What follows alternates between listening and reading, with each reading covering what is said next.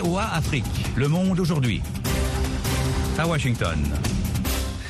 Nous sommes le vendredi 16 février 2024. Madame, monsieur, bonjour et bienvenue. Ravi de vous retrouver. Jacques Aristide en direct de Washington pour vous présenter Le Monde aujourd'hui, un programme de VOA Afrique. Les titres que nous allons développer ce matin au Sénégal. La Cour constitutionnelle invalide le report de la présidentielle. Les Sénégalais sont prêts à se battre pour la démocratie, mais savent qu'il y a un coup. Et cette décision aujourd'hui peut, a priori, nous permettre donc d'éviter voilà, ces nouvelles tensions-là. Réactions à venir après cette décision inédite qui ouvre des lendemains incertains pour ce pays. Également dans l'actualité, de nouvelles manifestations anti-Rwanda tenues dans la région orientale de la RD Congo. La Maison Blanche répète à Israël son opposition à une opération à Rafah dans la bande de Gaza sans protection des civils. Premier procès pénal de l'histoire des États-Unis pour un ancien président, Donald Trump, comparaîtra à partir du 25 mars prochain à New York. Il fustige une affaire d'ingérence électorale. Au Sénégal, la Cour constitutionnelle a invalidé hier le report de la présidentielle du 25 février. Elle a annulé le décret présidentiel qui de facto modifiait le calendrier électoral trois semaines seulement avant l'échéance. Le point avec Wahani Johnson Sambou, notre correspondant à Dakar. Le Conseil constitutionnel a en réalité coupé la poire en deux. Il rejette la loi reportant la présidentielle au 15 décembre prochain dans sa décision rendue hier soir, la juridiction juge, je cite, la loi portant dérogation aux dispositions de l'article 31 de la Constitution adoptée le 5 février dernier par l'Assemblée nationale, contraire à la Constitution. Les juges annulent de fait le décret du 3 février portant abrogation du décret convoquant le corps électoral pour l'élection présidentielle du 25 février 2024. Cependant, l'élection ne se tiendra pas à cette date c'est en tout cas la conclusion du Conseil constitutionnel qui, dans sa décision, évoque en effet l'impossibilité de tenir le scrutin à date échue. Les juges invitent toutefois les autorités à organiser l'élection dans les plus brefs délais. Un verre à moitié plein donc pour l'opposition dont certains membres se réjouissent de la décision. L'annonce a été accueillie comme une victoire par beaucoup de Sénégalais. Elle a été suivie de quelques coups de klaxon et des cris de joie dans les rues de la capitale Dakar.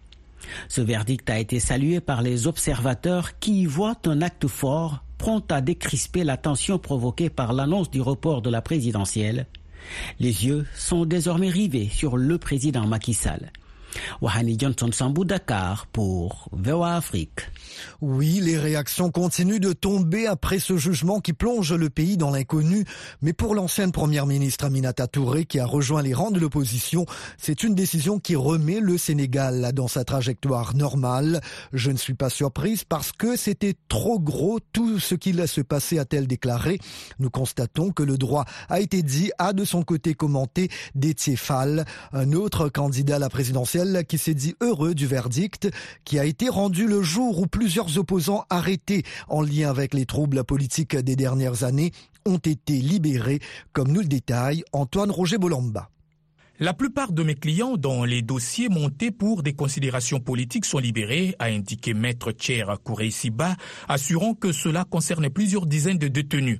Maître Moussa Sarr précise que sur la liste figurent Aliou Sané, coordinateur du mouvement citoyen Yanamar, Jamil Sané, maire d'une commune de Dakar et plusieurs membres de l'ex-PASTEF, parti dissous. Ousmane Sonko et Bassirou Diomaye Faye, leaders du parti PASTEF dissous, sont toujours en prison et plusieurs journaux sénégalais font état de leur éventuelle libération. La pression internationale fait que le président Macky Sall ordonne des libérations, a estimé Suleiman Jim, membre du collectif des familles des détenus politiques.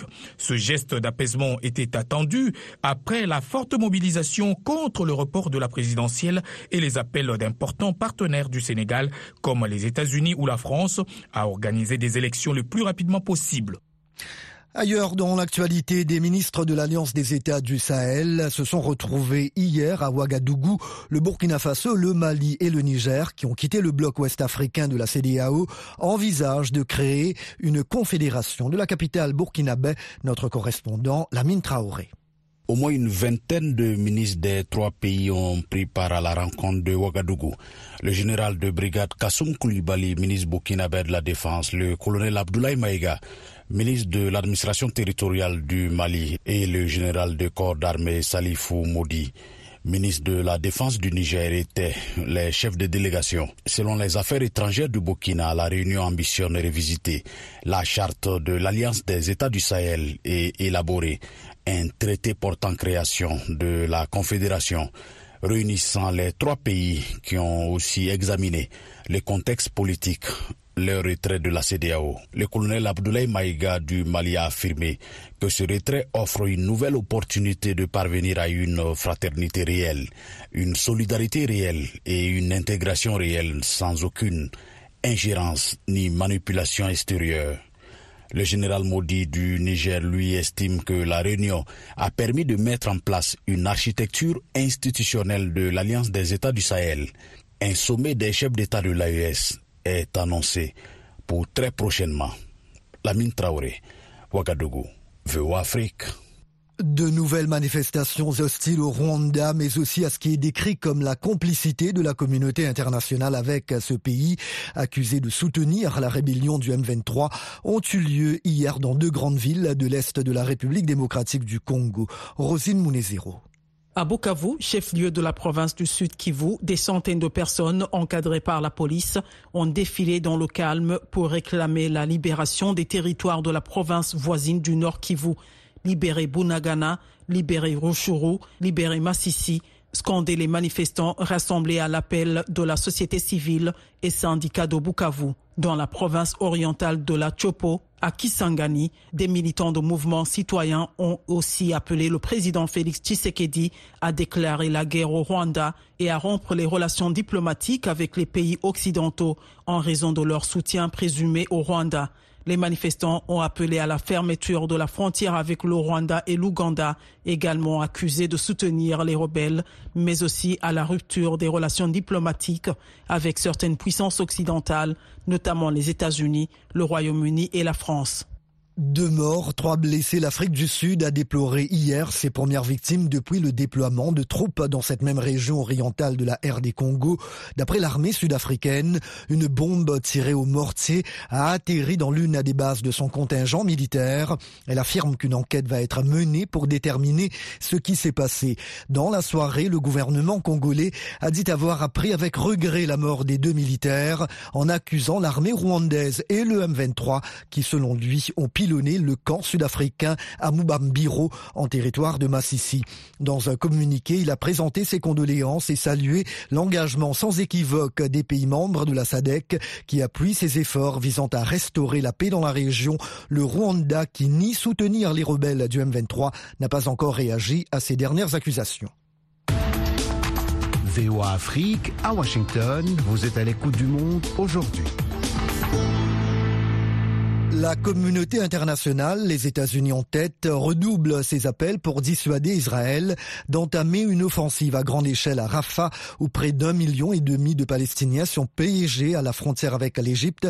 Le président américain Joe Biden a réitéré au premier ministre israélien Benjamin Netanyahou, lors d'un appel téléphonique hier, son opposition à une opération militaire à Rafah sans un plan crédible et réalisable assurant la sécurité des civils à Rafah, selon la Maison Blanche. Lors de cette conversation, Joe Biden a également réaffirmé son engagement à travailler sans relâche pour assurer la libération de tous les otages dès que possible. Ici même aux États-Unis, l'ancien président Donald Trump s'est vu notifier en personne hier sa comparution à partir du 25 mars à New York. C'est pour une affaire de paiement pour terre, une relation supposée avec une actrice de film porno, Mohamedou Oumfa. Donald Trump s'est rendu au palais de justice de Manhattan où le juge Juan Merchan a rejeté ses requêtes pour annuler les poursuites comme il le souhaitait.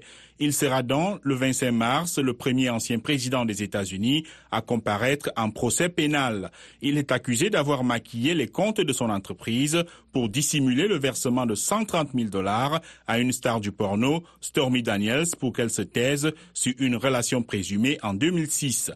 L'homme d'affaires, qui était déjà marié à Melania Trump, a nié toute relation avec l'actrice de son vrai nom, Stephanie Clifford. Le procureur de l'État de New York pour la juridiction de Manhattan, le magistrat élu du Parti démocrate Alvin Bragg, s'est dit satisfait de la décision du tribunal et impatient d'exposer son affaire en justice le 25 mars 2024.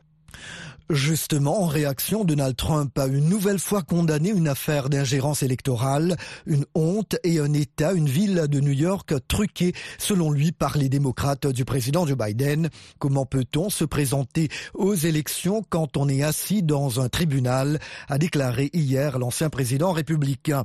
Pendant ce temps, Fanny Willis, une procureure de l'État américain de Géorgie, qui poursuit Donald Trump en l'accusant d'avoir tenté d'inverser les résultats de l'élection de 2020, s'est défendu hier de tout conflit d'intérêts lié à sa vie intime. Donald Trump demande un abandon des poursuites qui le visent en Géorgie en affirmant que la procureure Willis est coupable d'une faute professionnelle liée à une liaison intime. Et voilà donc pour le journal. Sans plus tarder, quelques nouvelles économiques, la Minute Éco avec Michel Joseph. L'Ouganda négocie avec la Tanzanie pour importer tous ses produits pétroliers via Dar es Salaam, ce qui signifierait la fin des importations via le port kényan de Mombasa a déclaré jeudi à Reuters la ministre ougandaise de l'énergie Ruth Nankabirwa. Selon elle, le gouvernement kényan a refusé d'accorder la licence requise, empêchant les importations de continuer d'arriver via Mombasa. La Banque centrale du Nigeria a fixé une limite au transfert de devises provenant des recettes d'exportation de brut des compagnies pétrolières internationales vers leurs sociétés mères dans le cadre de sa dernière mesure visant à améliorer l'offre de dollars sur le marché des devises locales. La banque souhaite que ces transferts n'impactent pas significativement la liquidité du marché d'échange tout en aidant les sociétés pétrolières à avoir un accès facile à leurs produits bruts. En Tunisie, le taux de chômage s'est creusé fin 2023 pour atteindre 16,4% contre 15,2% fin 2022, selon des statistiques de l'Institut national INS annoncées jeudi. Le chômage touche particulièrement les jeunes de 15 à 24 ans, avec 40,9% de sans-emploi dans cette catégorie fin 2023, contre 38,8% fin 2022. Et maintenant les sports. Bonjour Nani Talani. Bonjour Jacques, bonjour à tous. Le Sénégal, qui représente l'Afrique aux côtés de l'Égypte à la Coupe du monde de beach soccer, fait son entrée contre la Biélorussie. Le Sénégal, champion en titre de la Coupe d'Afrique des Nations CAF de beach soccer ou foot de plage, et l'Égypte finaliste représentent l'Afrique à la 13e édition de la Coupe du monde de beach soccer de la FIFA qui a débuté hier jeudi aux Émirats arabes unis à Dubaï et réunit 16 pays jusqu'au 25 février. Le Sénégal, quadruple champion d'Afrique, est logé dans le groupe C avec la Biélorussie qu'il affronte ce vendredi ainsi que la Colombie et le Japon. L'Égypte est dans le groupe A avec l'Italie, les États-Unis et le pays hôte, les Émirats arabes unis, qui ont battu les Pharaons hier 2-1 lors de leur première sortie. L'Afrique n'a pas encore atteint le podium du tournoi de ce sport. Le Sénégal a raté une médaille de bronze après une courte défaite 9-7 contre la Suisse lors de la dernière édition en 2021 en Russie, championne en titre. La CAF a publié le meilleur 11 de la Cannes Côte d'Ivoire 2023. Selon ce classement du meilleur 11, la Côte d'Ivoire, pays hôte et championne d'Afrique, compte trois noms Gislan Konan, Jean-Michel Seri et Franck Kessi. Le Nigeria finaliste compte également trois noms sur la liste Ola Aina, William Trust Ekong et Ademola Lukman. L'Afrique du Sud, qui est entrée dans la compétition en tant qu'outsider, mais a marché vaillamment vers la troisième place, à ses gardiens Ronwen Williams et Tebo Mokuna au podium. La RDC, quatrième place, compte aussi deux noms au perchoir, Yohan Wissa et Chancel Mbemba. Le défenseur ivoirien Gislan Konan est aussi sur la liste de même qu'Emilion Soué, Guinée équatoriale, qui s'est imposé comme le meilleur buteur de la compétition avec 5 buts, même si son équipe n'a pas atteint les demi-finales. Athlétisme pour terminer Nanit, la médaillée d'argent olympique Shivon Hawi s'est qualifiée hier pour les demi-finales du 100 mètres libre féminin à Doha. Cette victoire intervient un jour après que l'athlète est devenue la première championne du monde de natation de Hong Kong grâce à sa victoire sur 200 mètres. Sayuban Haogi finaliste derrière Molly Okalagan au 100 mètres lors de l'épreuve de 2023. Merci bien, Anit. Le Monde aujourd'hui, VOA Afrique. Un grand merci de votre fidélité à VOA Afrique. Vous écoutez Le Monde aujourd'hui. Jacques Aristide toujours au micro. Il est l'heure maintenant de vous proposer la tranche magazine. Retour sur ce nouveau rebondissement dans le feuilleton électoral au Sénégal. Le Conseil constitutionnel déclare contraire à la Constitution la loi adoptée le 5 février par l'Assemblée nationale, repoussant l'élection au 15 décembre alors qu'elle devait se tenir ce 25 février. Les juges du Conseil demandent aux autorités de tenir les élections dans les plus brefs délais. Pour une réaction, Abdourahman Zia a joint à Dakar Mohamedou Barallo, président du mouvement Farlou, qui soutient le candidat Bassirou Diomaye. Euh, oui, c'est une décision qui est satisfaisante parce qu'elle permet au peuple sénégalais de retrouver un droit fondamental, celui d'aller à une élection euh, à date. Quand je dis à date, c'est une élection qui se tient à la fin du mandat du président. Nous avions demandé dans notre recours à ce que le Conseil constitutionnel euh, puisse aménager et choisir au besoin une nouvelle date. Le Conseil a demandé que ça se fasse de manière concertée avec les autorités. Mais c'est une décision qui permet aux Sénégalais, en tout cas, de se centrer sur l'essentiel, donc euh, l'élection, et d'éviter euh, certaines tensions. Les Sénégalais sont quelque peu soulagés après cette décision du Conseil constitutionnel. Soulagés parce que, comme vous le savez, il y a une série de manifestations qui étaient prévues euh, ces prochains jours. Et si on regarde ce qui s'est passé lors des manifestations des jours précédents, donc euh, c'était tendu, les Sénégalais avaient des craintes. Les Sénégalais sont prêts à se battre pour la démocratie, mais savent qu'il y a un coût. Et cette décision aujourd'hui peut, a priori, nous permettre donc d'éviter voilà, ces, ces, ces nouvelles tensions-là. Qu'est-ce qui serait pour vous euh, une date réaliste? Alors, il faut aussi, c'est vrai, on a perdu pratiquement dix jours euh, de campagne. Et le Conseil a jugé nécessaire donc d'aménager le calendrier, mais de laisser de la marge donc aux autorités.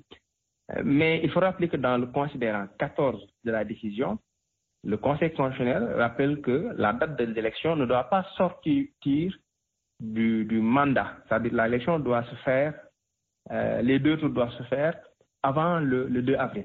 Ce qui veut dire aujourd'hui, pour nous, si on récupère les 10 jours perdus de la campagne, euh, à la fin de la première semaine de mars, normalement, en tout cas début mars, jusqu'au 10, en tout cas début mars, on peut avoir le premier groupe de l'élection. Éventuellement, a un deuxième tour, euh, ce deuxième tour pourrait se tenir. Donc, ce qui est important pour nous, et le Conseil l'a rappelé, c'est que l'élection se tienne avant la fin du mandat du président de la République. Donc, la date butoir pour ces élections-là, c'est le, le 2 avril. Alors, qu'est-ce que vous attendez justement du président? Ce que nous attendons du président, c'est de prendre de la hauteur, de prendre du recul, euh, d'écouter la clameur de son peuple après cette décision-là, de comprendre qu'après deux mandats et tous les honneurs que les Sénégalais lui ont rendus, c'est à son tour aujourd'hui de permettre aux Sénégalais de jouir de leur droit fondamental, d'avoir une élection à la fin de son mandat, d'élire un nouveau président et de regarder vers le futur. Tout ce qu'il lui reste à faire, c'est de permettre aux Sénégalais de regarder devant. C'était l'acteur politique sénégalais Mohamedou Barallo. Il était en ligne de la capitale sénégalaise. FM 102, c'est VOA Afrique à Dakar au Sénégal, 24 h sur 24. En République démocratique du Congo, l'intensification du conflit entre les rebelles du M23 et l'armée a aggravé la crise humanitaire chronique dans la région orientale, en proie aux violences récurrentes depuis trois décennies. Alors que de nombreux habitants, surtout ceux contraints de fuir les affrontements, ont besoin d'une aide urgente, des organisations comme le Conseil norvégien pour les réfugiés évoquent un manque de ressources pour assister toutes ces personnes. Antoine Roger Bolamba a joint Joachim Giaminardi, conseiller régional de cette ONG. Il est en charge du plaidoyer pour l'Afrique centrale et de l'Ouest, basé à Goma. La situation dans ces moments euh, à Goma et dans, les alentours, c'est une situation très préoccupante. On voit une, escalade de, des violences et du conflit euh, avec euh, beaucoup de, combats, des affrontements qui créent beaucoup de déplacements. Donc, dans ces moments, on a plusieurs centaines de milliers euh, de personnes déplacées qui sont en train de arriver. Dans les dernières semaines, on a vu 135 000 personnes juste dans la première semaine de février qui sont arrivées juste à côté de, la ville de Goma, une ville qui est déjà à presque 2 millions de, habitants. et donc, c'est une situation très, très grave, très compliquée. au même temps, il faut aussi se, rappeler que Goma est un peu l'hub régional pour la, réponse humanitaire, pas juste dans, le Nord Kivu, mais aussi euh, dans, le reste de l'Est du Congo. Euh, et donc, euh, le conflit qui s'approche à Goma peut aussi avoir un impact domino sur, sur le reste de la, de la région. Effectivement, mais quelle est la situation actuellement avec l'accès à l'aide humanitaire? Est-ce que la population qui est dans le besoin a l'accès facile à l'aide humanitaire?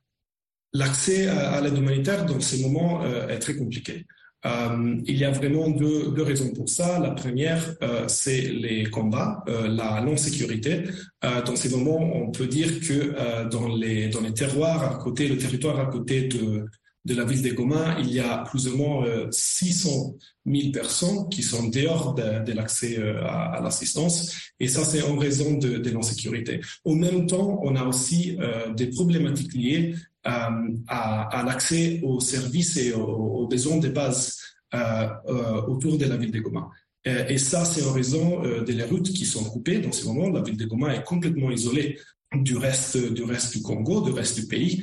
la seule façon pour arriver à Goma dans ce moment, c'est par par le lac. et donc, c'est très difficile de, de, de, de porter de l'assistance pour, pour, ces personnes, en particulier pour tout ça qui est euh, assistance de, de, la nourriture. Et qu'est-ce que vous pouvez formuler comme demande au gouvernement congolais, par exemple? Euh, Tous les partis au conflit sont responsables euh, de la protection des civils euh, dans des situations de conflit. Euh, et donc ça, c'est vraiment très important. Euh, et comme je disais, voilà, l'accès humanitaire, c'est vraiment fondamental que les organisations humanitaires nationales et internationales euh, peuvent avoir, euh, pouvant avoir euh, accès à, à toutes les populations dans les maisons. et on rappelle qu'il y a des besoins vraiment urgents, donc la santé, la nourriture et les abris qui sont vraiment pressants et, et, vraiment graves. Joachim Giaminardi du Conseil norvégien pour les réfugiés. Votre rendez-vous quotidien sur VOA Afrique à Goma, c'est sur 96.2 FM en République démocratique du Congo. Un nouveau rapport indique que l'agroalimentaire en Afrique, la transformation, l'emballage et la vente des aliments produits localement pourraient être la clé pour stimuler l'emploi, les revenus et la sécurité alimentaire. Du bureau de la VOA à Nairobi, le reportage de Mohamed Youssouf, le récit est de Rosine Mounezero. Des experts en agriculture, ingénierie, écologie, nutrition et sécurité alimentaire ont dévoilé mercredi un rapport de 140 pages en Ouganda examinant les défis auxquels sont confrontés les jeunes et les compétences nécessaires pour les emplois dans le secteur agroalimentaire. Roda Tumushime, ancienne commissaire à l'économie rurale et à l'agriculture de l'Union africaine.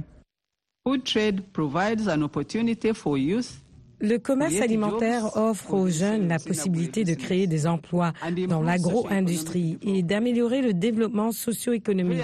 Les investissements dans l'agro-transformation et la force et les liens en amont vers le marketing et le commerce et les liens en aval vers la production qui résultent de ces chaînes de valeur deviendront un secteur central de création d'emplois.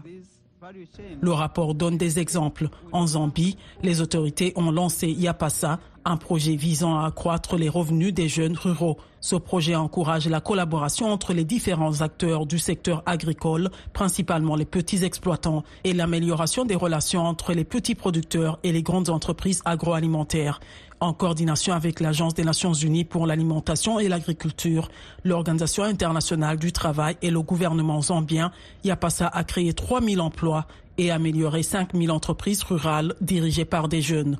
Selon la Banque mondiale, les marchés combinés de l'alimentation et des boissons en Afrique devraient être évalués à 1000 milliards de dollars d'ici à 2030. Ousmane Badian est le coprésident du groupe d'experts qui a publié le rapport.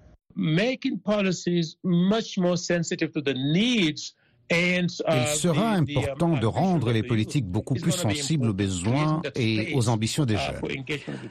Il sera extrêmement important de créer un espace d'engagement avec les jeunes. Pour soutenir tout cela dans les deux dernières décennies à venir, il faudra être capable de soutenir la croissance dans le contexte d'un climat changeant non seulement en termes d'adaptation et de résilience, mais aussi en étant capable de trouver de nouvelles façons de faire des affaires. Selon la Banque africaine de développement, 11 millions de jeunes entrent chaque année sur le marché du travail à la recherche d'un emploi, mais seuls 3 millions d'emplois formels sont créés chaque année. En Afrique, 120 millions de personnes âgées de 15 à 35 ans sont au chômage. Dorothy Okello, professeure d'ingénierie à l'université de Makerere en Ouganda, a déclaré à VOA qu'il était nécessaire d'établir un lien entre les opportunités dans le domaine de l'agriculture et le niveau d'études des étudiants. Les experts appellent les gouvernements africains à donner plus de pouvoir aux jeunes en s'attaquant aux barrières commerciales, en investissant dans la technologie et en impliquant les jeunes dans la formulation des politiques et la prise de décision. Restez branchés 24 heures sur 24 sur VOA Afrique à Bamako au Mali sur 102.0 FM. Bamako, la capitale malienne, a accueilli du 6 au 12 février dernier la deuxième rencontre internationale des détenteurs de savoirs occultes, avec la participation de dignitaires africains, dont des rois, des reines, des princes et princesses, des leaders religieux et des donzos venus des quatre coins d'Afrique. L'événement a été tenu à l'initiative du professeur Mamadou Babou Nyang. Il explique au micro de Modibo Dembélé les motivations de ce rendez-vous et la création du Centre pour la promotion du savoir occulte africain. Mais c'est ce qui est normal, parce que c'est notre culture. hein? Nous sommes des Africains. Il est temps que nos connaissances que nos ancêtres nous ont léguées, qu'on essaie de mettre en valeur. Et quelles sont les disciplines qui seront enseignées dans ce centre au Mali, dont le siège Toutes social est au sortes de Mali? disciplines, que ce soit la télépathie, le magnétisme, le fakirisme, l'illusion, l'hypnotisation, mais à l'africaine. Et que répondez-vous à vos détracteurs qui disent que ces sciences ne sont pas réelles Bon, ça, ça, ça me regarde de cœur. Parce que vous savez, si vous, si vous abandonnez votre culture et allez prendre la culture d'autrui, donc c'est toujours comme ça. On a vu, il n'y a pas très longtemps, un chef d'État dire que l'Afrique n'a pas de culture, que l'Afrique ne, ne, ne fait même pas partie de la civilisation. Donc il est temps que nous, la connaissance que nos ancêtres nous ont laissée, qui, qui répond de la magie rouge, de la connaissance des plantes et des animaux, qu'on essaie de mettre ça en valeur et enseigner ça. Et nous savons que depuis plusieurs années, vous entreprenez une mission de sensibilisation par rapport à la démystification des sciences occultes. Qu'est-ce que le centre pourrait faire par rapport à, à cette mission de démystification? Bon, vous savez, dans chaque boulot, il y a ce qu'on appelle la vérité et le mensonge. Aujourd'hui, à travers, on a tellement de charlatans qui font du n'importe quoi, qui ne qui, qui répondent pas de l'Afrique. Donc, euh, il est temps de démystifier ce qui est mauvais et de- d'enseigner ce, qui est, ce qui est bien, ce qui est réel. Et il y a beaucoup de gens qui disent que malgré que l'Afrique dispose de tous ses talents sur le plan occulte, qu'est-ce qui fait que jusqu'à présent, ce sont les problèmes qui minent l'Afrique? Bon, le problème qui mine l'Afrique, toujours, ça, c'est, il y a des, y a des civilisations qui sont derrière ça. Il y a des Européens qui sont derrière.